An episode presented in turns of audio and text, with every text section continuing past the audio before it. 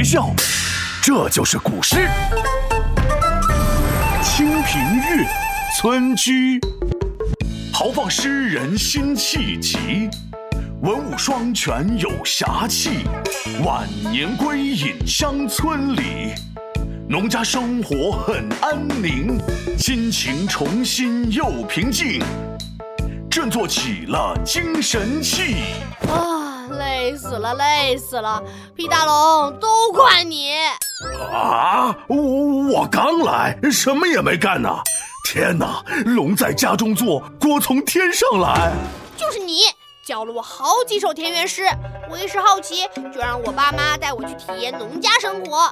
结果除了累还是累，简直累死我了。这也能怪我？说起田园诗啊，呃，我这儿还有一首呢。闹闹，躺着也是躺着，呃，不如……嗯，我不听，我不听，我要保持耳根清净。哎呀，闹闹，今天这首不一样。哦。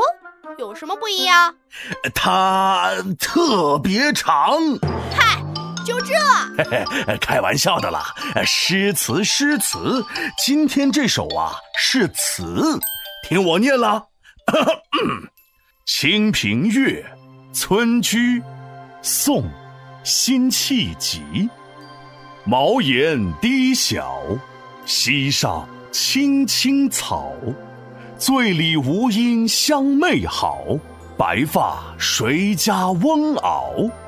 大儿锄豆溪东，中儿正织鸡笼。最喜小儿无赖，溪头卧剥莲蓬。嗯，我觉得这首诗，呃，不，这首词的确很长，《清平乐·点村居》这题目为啥还带个黑点儿啊？不要急，不要慌，皮大龙这就来帮忙，听神龙细细道来。这《清平乐》呀，是一种词牌名，村居才是真的题目。你看，词的句子长短都不同，是不是跟以前学的诗不一样呀？哦，长知识了，原来是这么个不一样。我念念：茅檐低小，溪上青青草。嘿嘿，这个太简单了。农村那个屋檐又矮又小，那溪水边上长满了青草，我都看过了。你看看，这就是宝贵的生活经验呀！有了这些经验，你就能更好的理解古诗词了。所以累点就累点嘛。那下面两句呢？醉里吴音相媚好，白发谁家翁媪，是啥意思呢？嗯，不好意思，这两句我不懂。醉里大概是喝醉了的意思，吴音又是什么东西啊？吴音是吴地的方言，这吴地的概念啊，源于春秋后期五霸之一吴国。当时吴国的疆域，呃，大致在今天的江苏省南部地区。这翁媪啊，就是老爷爷和老奶奶。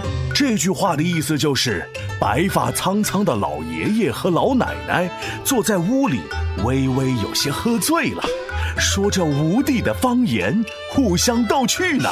哦老爷爷与老奶奶在屋里笑，他们的儿子都在忙，是不是？大儿锄豆溪东，二儿正织鸡笼。毕竟是年轻人，身强体壮。瞧，大儿子在小溪东边的豆田除草，二儿子正在编织鸡笼。